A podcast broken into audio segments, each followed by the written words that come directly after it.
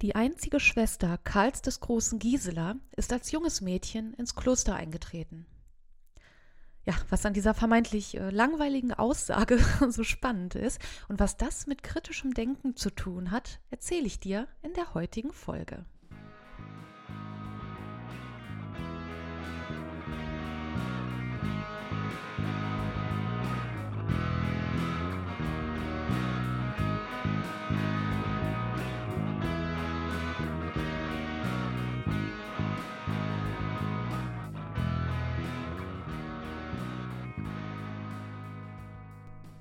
Willkommen zur vierten Folge von Ihr Mimi und natürlich schön, dass du wieder dabei bist.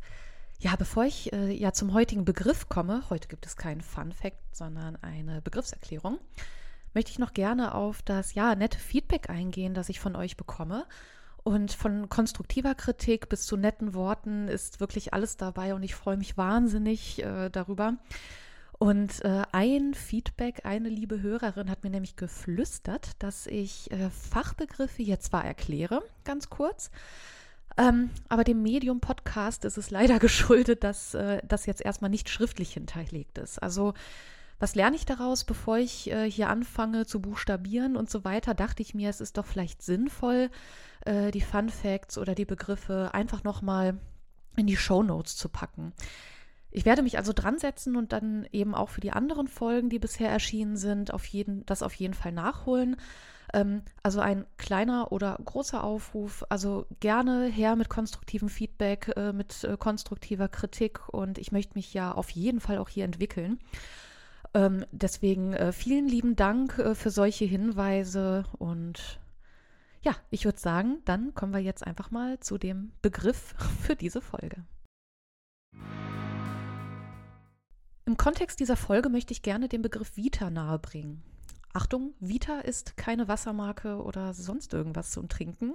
Die meisten kennen Vita vielleicht in Bezug auf die eigene Bewerbung. Das oft äh, oder das Wort, das prangt ja auch oft über dem eigenen Lebenslauf. Und eine Vita ist aber auch eine Quellengattung. Also sowas wie Gedichte, Epen, Briefe, Urkunden oder sonstige historische Dokumente. Eine Vita ist zunächst äh, tatsächlich auch einfach eine Lebensbeschreibung von ja, wichtigen Menschen. In der Antike gab es auch zunächst, ähm, Achtung, jetzt kommt der, die Mehrzahl von Vita, Viten. Es gab zunächst Viten, alternativ auch Vitae mit AE, äh, von Philosophen und Schriftstellern. Im Mittelalter gab es vor allem Viten, die vor allem das Leben von Heiligen allerdings beschrieben, vor allem im frühen Mittelalter.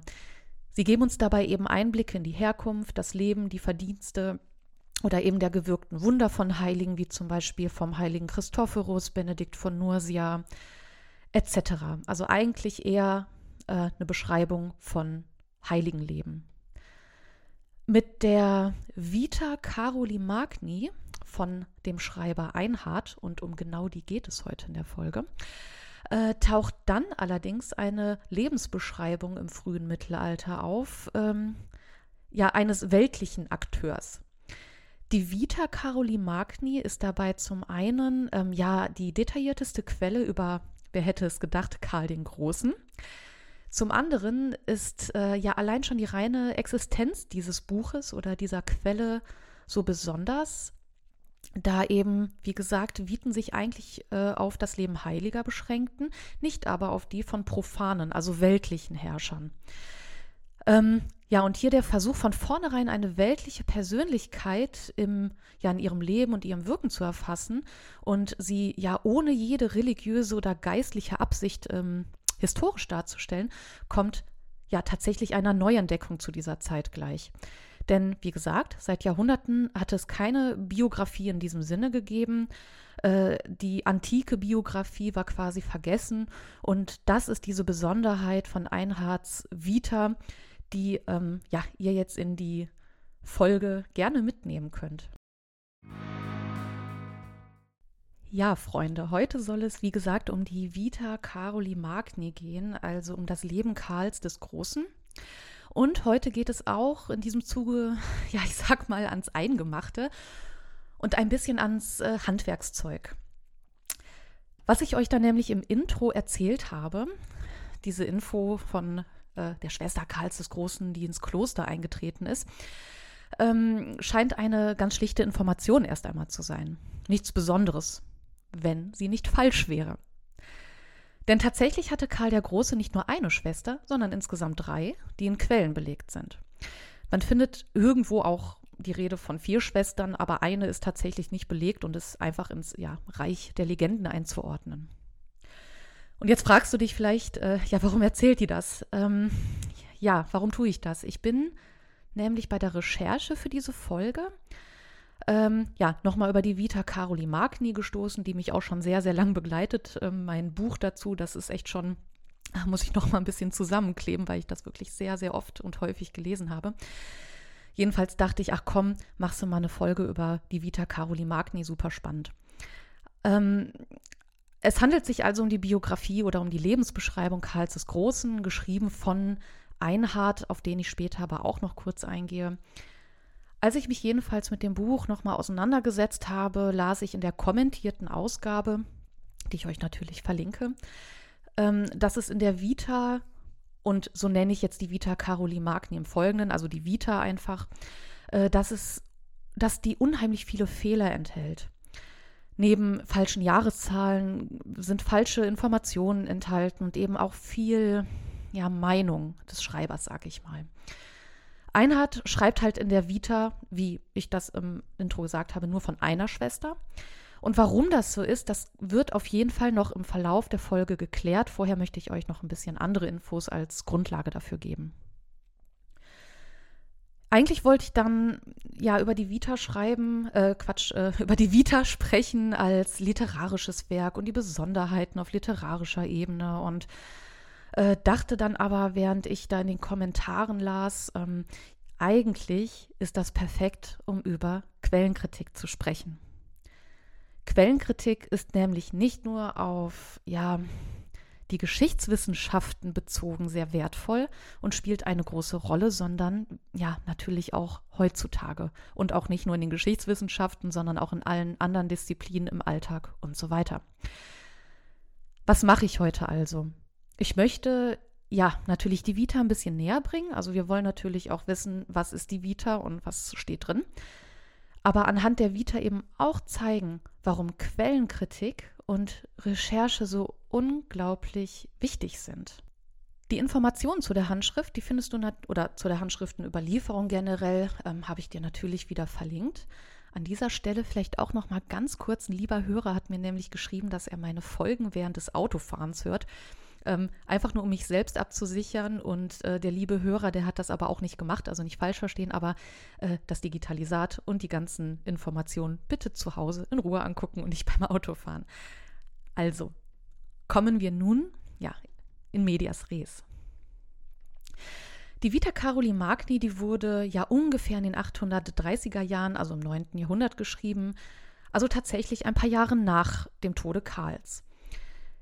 Und bei der Vita handelt es sich um die einzige Biografie des Kaisers, also von Karl, und geschrieben wurde sie von dem Zeitgenossen äh, Einhard, der Karl persönlich auch kannte und ähm, ja, so ein ziemlicher Fanboy von ihm ist. Am Ende ist die Vita eine ja zusammenfassende Darstellung äh, von den Taten und äh, dem Leben Karls des Großen. Es sind auch ähm, Beschreibungen des Kaisers dabei, also wirklich wie er aussah etc. Ähm, allerdings äh, zeichnet sich die Vita jetzt nicht unbedingt durch eine sehr strenge Genauigkeit aus, wie wir sehen werden. Und sie gilt eben nicht nur als ja die beste Leistung von Einhard, äh, sie hat eben auch eine besondere literarhistorische Bedeutung, die Vita, weil sie eben im frühen Mittelalter ja heraussticht, ein Einhorn ist, was die Viten angeht, weil eben für gewöhnlich Heiligenleben aufgeschrieben wurden. Ja, solche Schriften, also diese Heiligenleben, die dienen eigentlich der Verbauung, Erbauung, nicht Verbauung, Erbauung und sind keine ja, historischen Darstellungen und deswegen tritt hier die Vita auch nochmal als sehr stark und äh, sehr besonders hervor. Wichtig hier ist vor allen Dingen, dass Einhard nicht aus einer ja sehr kritischen Distanz schreibt oder aus einer ablehnenden Haltung heraus, sondern er bemüht sich wirklich, Karl den Großen in ein stets positives Licht zu rücken. ein, ja, eine Stelle aus dem Buch, also wie gesagt aus dieser kommentierten Ausgabe, die ich euch verlinke, heißt es, wenn ich nicht schon entschlossen gewesen wäre, lieber meine gering schriftstellerischen Talente auf die Probe zu stellen und zu riskieren, dass mich die Welt deshalb verurteilt, als aus Angst um meinen eigenen Ruf die Erinnerung an einen so großen Mann erlöschen zu lassen. Also hier haben wir erstmal Einhard als sehr demütigen Schreiber, das ist aber ganz normal für ähm, in Anführungsstrichen Autoren von damals, also erstmal demütig äh, sein und ähm, hier kommt äh, jedenfalls auch gleich im Vorwort, also das kommt alles aus dem Vorwort, stark, ähm, ganz stark eine Überhöhung Karls des Großen hervor.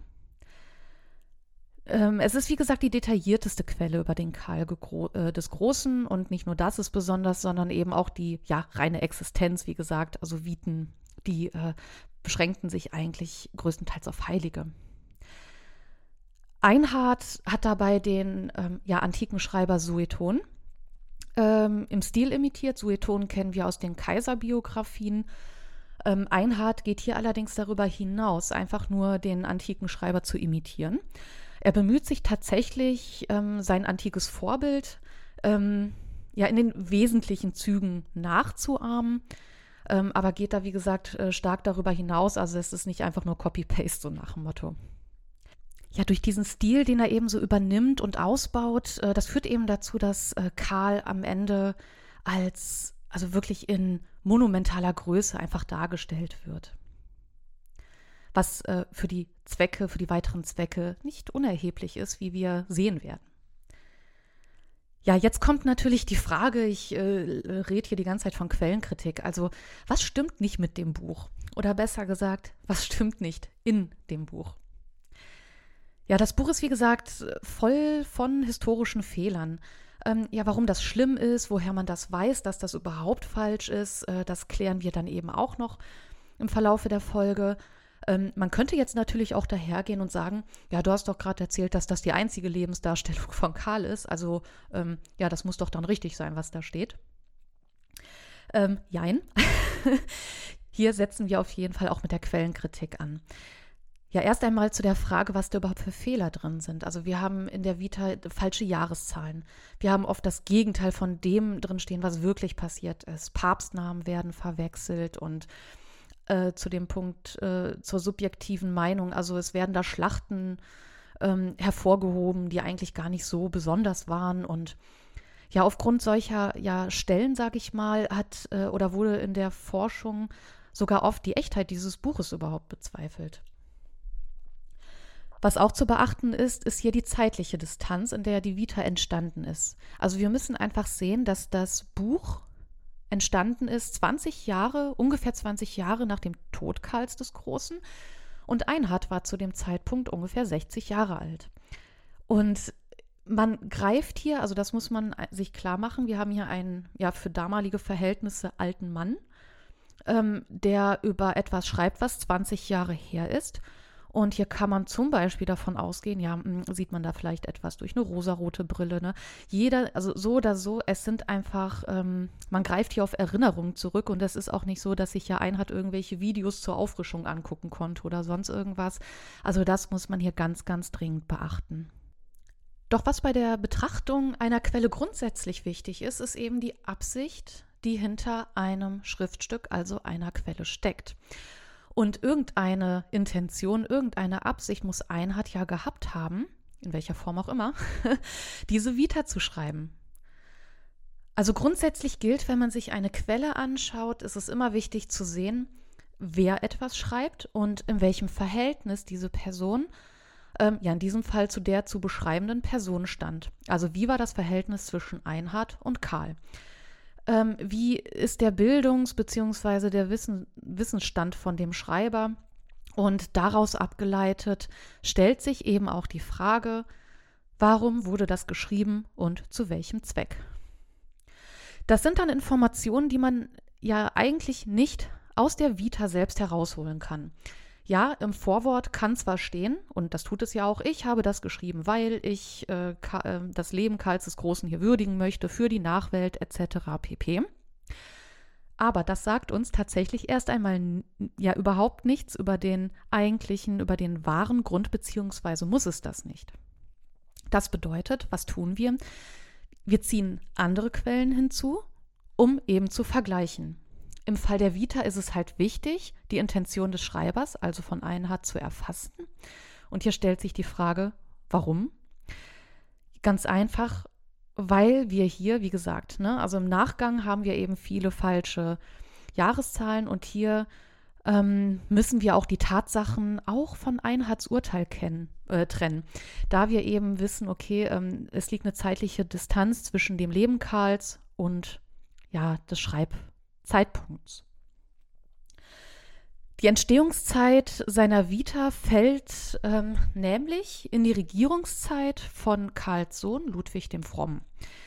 Das bedeutet, wir gucken uns jetzt nicht, also wir gucken uns mit Hilfe anderer Quellen an, was war denn da sonst eigentlich so los? Wer hat da regiert? Wie waren die politischen Verhältnisse? Also, was haben wir hier? Karl der Große ist seit ein paar Jahren tot, Einhard lebt und schreibt und Ludwig der Fromme, also Karls Sohn, ist an der Macht.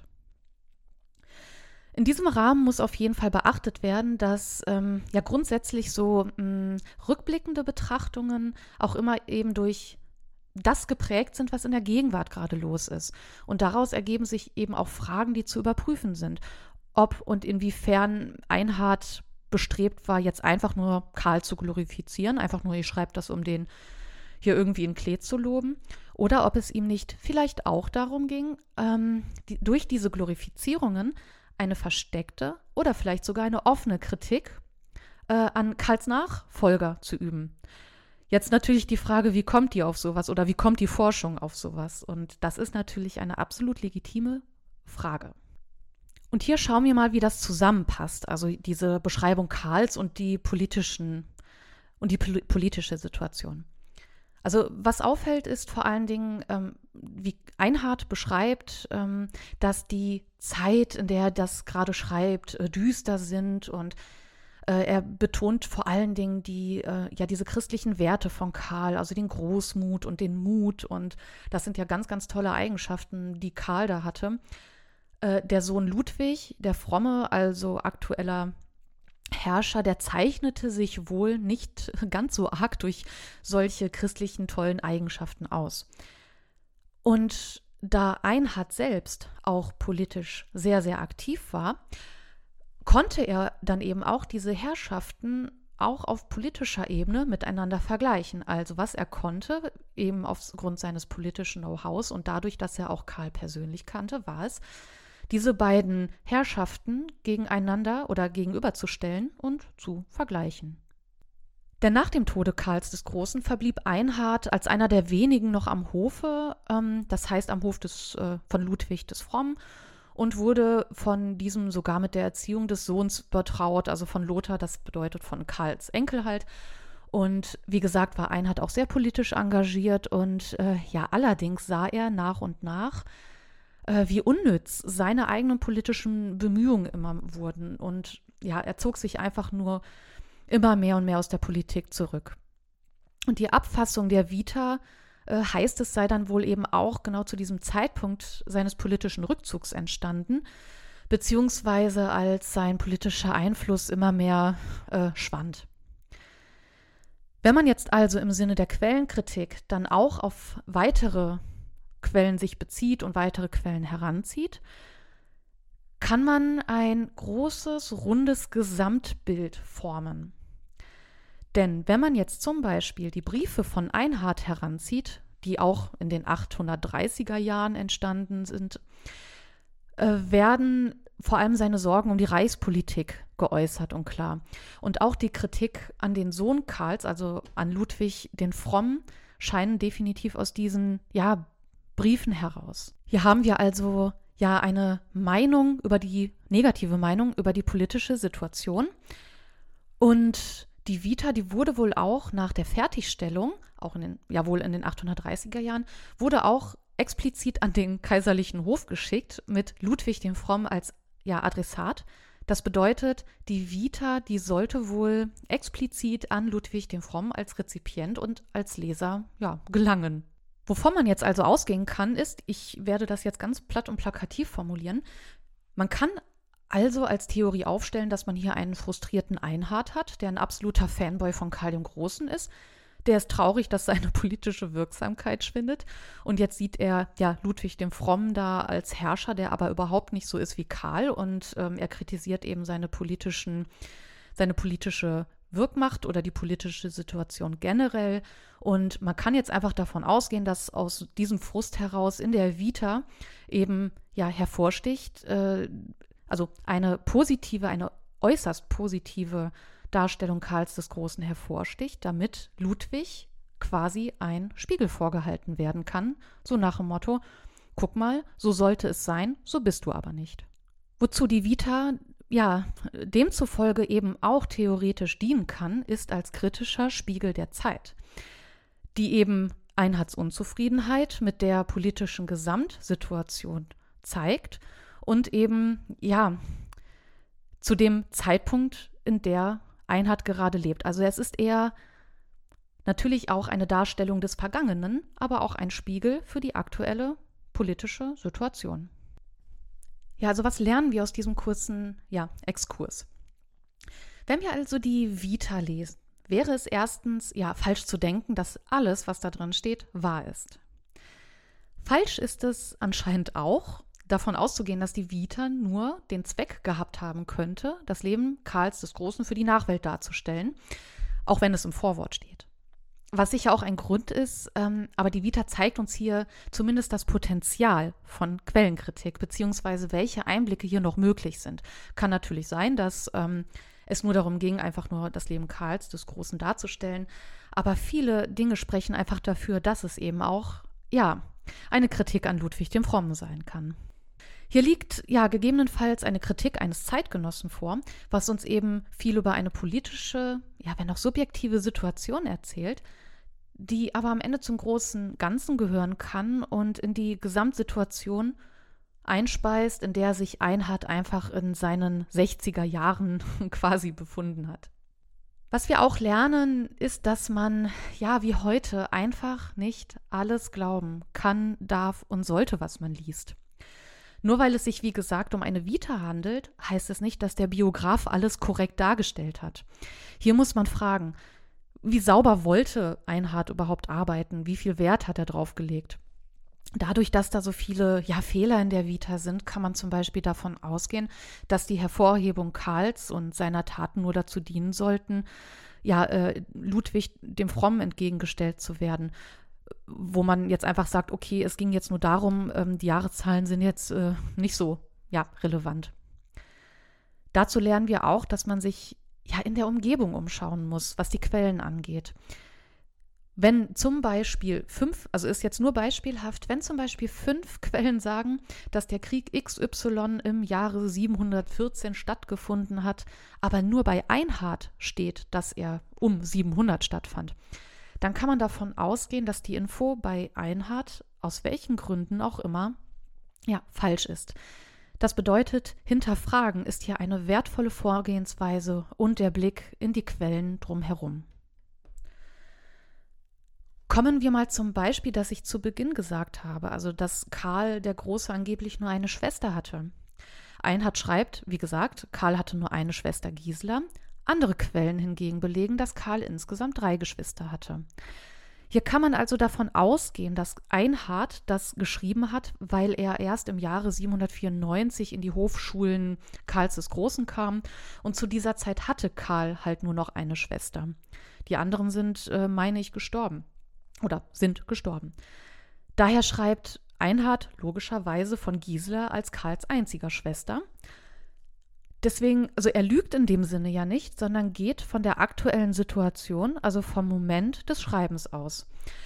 Aber das kann ja eben auch theoretisch falsch gelesen werden. Und wenn man das für bare Münze nehmen würde, könnte man jetzt in seiner Hausarbeit oder wo auch immer schreiben, Karl der Große hat nur eine Schwester, ich habe es ja in der Vita gelesen. Und das passiert sehr schnell, das kann ganz schnell passieren, wenn man sich eben vor allem bei wissenschaftlichen Arbeiten einfach nicht drum herumschaut oder äh, äh, nicht umsieht und sich ja auf eine einzige Quelle verlässt. Und wie ich schon angedeutet habe, das ist natürlich eine Arbeit, die man auch heutzutage leisten sollte.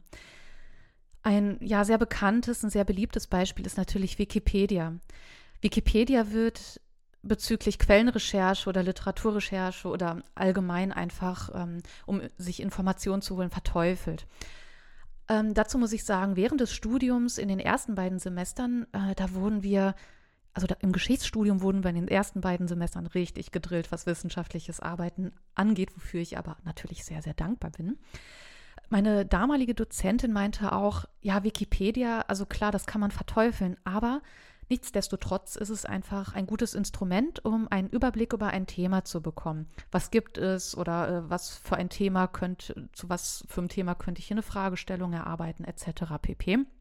Und Wikipedia hat dann auch, wenn es gut ist, äh, Literaturangaben und so weiter. Und hier liegt natürlich auch das Potenzial für ähm, ja das sogenannte Schneeballsystem oder Schneeballprinzip, dass man nach und nach auf immer mehr Literatur, äh, ja, auf Literatur stößt, die man benutzen kann. Äh, nichtsdestotrotz ist Wikipedia natürlich äh, ja kritisch zu sehen, weil in der Regel kann jeder hier seine Beiträge leisten. Und bevor ich hier ins Detail gehe, und das würde ja natürlich den Rahmen absolut sprengen, möchte ich auf jeden Fall auf die Sendung von Jan Böhmermann verweisen, und zwar die Folge vom 3. September 2021. Und hier wird richtig schön gezeigt, wie einfach sich diese Wikipedia-Artikel ja manipulieren lassen. Also absolute Empfehlung. Aber um einfach noch mal so ein bisschen weiter zu gehen, sind ja, ist die Flut an Informationen, die wir heute zur Verfügung gestellt bekommen, vor allem durchs Internet etc., einfach nur wahnsinnig, die Flut ist wahnsinnig und täglich prasseln Informationen, Nachrichten auf uns ein und wie sich immer wieder zeigt, wird es dann wirklich irgendwann sehr schwer und sehr unübersichtlich zu unterscheiden, was ist denn jetzt wahr und was nicht. Und an dieser Stelle möchte ich auch einfach nochmal betonen, dass es gerade heutzutage und nicht nur im Geschichtsstudium oder in allen anderen Disziplinen, beziehungsweise auch nicht nur im Studium, sondern auch in allen anderen Kontexten so wichtig ist, den Umgang mit Quellen zu lernen und vor allem ja zu lernen, Informationen einzuholen und intuitiv zu handeln. Das bedeutet, sobald ich eine Information irgendwo lese, muss ich in Aktion treten. Also wie ist die Quelle zu bewerten, aus der ich das habe? Also die Information. Wer ist die Person, die die Information zur Verfügung stellt?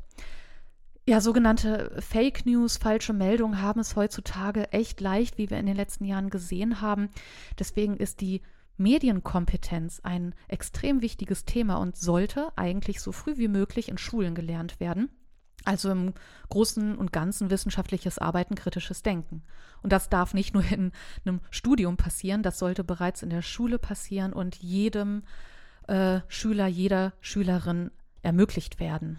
Ja, umso wichtiger ist es, dass es heutzutage zum Glück nicht nur viele Podcasts gibt, sondern auch Plattformen wie Mimikama, die es sich zur Aufgabe gemacht haben, eben solche Fake News aufzudecken. Ich habe vor einiger Zeit auch einen richtig, richtig spannenden Test gemacht, bei dem ich meine eigene Medienkompetenz getestet habe. Und ja, diesen Test, den verlinke ich euch auf jeden Fall. Und bei diesem Test, den ich zum Glück bestanden habe, äh, ist stellenweise tatsächlich tricky.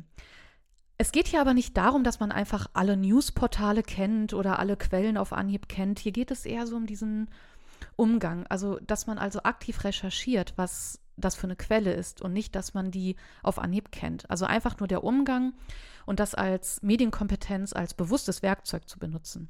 Also was will ich sagen? Ja, die eigene Medienkompetenz als Werkzeug zu nutzen und bewusst ein einsetzen zu können. So, das war nun mein Wort zum Sonntag. So kommt es mir ein bisschen vor. Jedenfalls hoffe ich wirklich, dass ich mit dieser Folge klar machen konnte, dass Quellenkritik etwas ist, was nicht nur im Geschichtsstudium oder im Studium allgemein wichtig ist. Es ist ein Handwerk, das man eben auch außerhalb eines Studiums lernen sollte, ganz, ganz dringend. Wenn etwas zum Beispiel in einer Hausarbeit falsch ist, dann ist es natürlich die eine Sache, man kriegt eine schlechte Note oder einen Rüffel als Kommentar am Rand. Aber wenn man mit Quellen in seinem Alltag nicht umgehen kann, kann das ja zum Beispiel weitreichende politische Folgen haben. Etwa auf Grundlage falscher oder kritischer Aussagen, die man ja für bare Münze nimmt und am Ende zum Beispiel eine Partei wählt, zu der man dann vielleicht doch gar nicht so sehr steht, weil man sich hat blenden lassen. Im schlimmsten Fall glaubt man das weiter und weiter und weiter, weil man das nicht hinterfragt.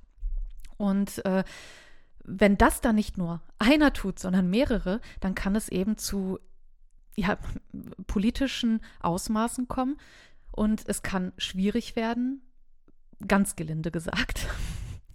Und deswegen, wenn man in der Lage ist, ähm, Aussagen von Politikern und Politikerinnen für sich zu hinterfragen und zu gucken, woher kommt das, was ist der Kontext, etc., dann fällt einem vielleicht es auch leichter, eine für sich gute Wahl zu treffen, im wahrsten Sinne des Wortes. Genau, und um Sinne, im Sinne der anstehenden Wahl am Sonntag, ähm, sage ich nochmal, bevor du wählst oder generell Informationen heranziehst, hinterfrage es kritisch und überprüfe es. Und im Sinne der Geschichte sage ich wie immer, immer schön zurückschauen.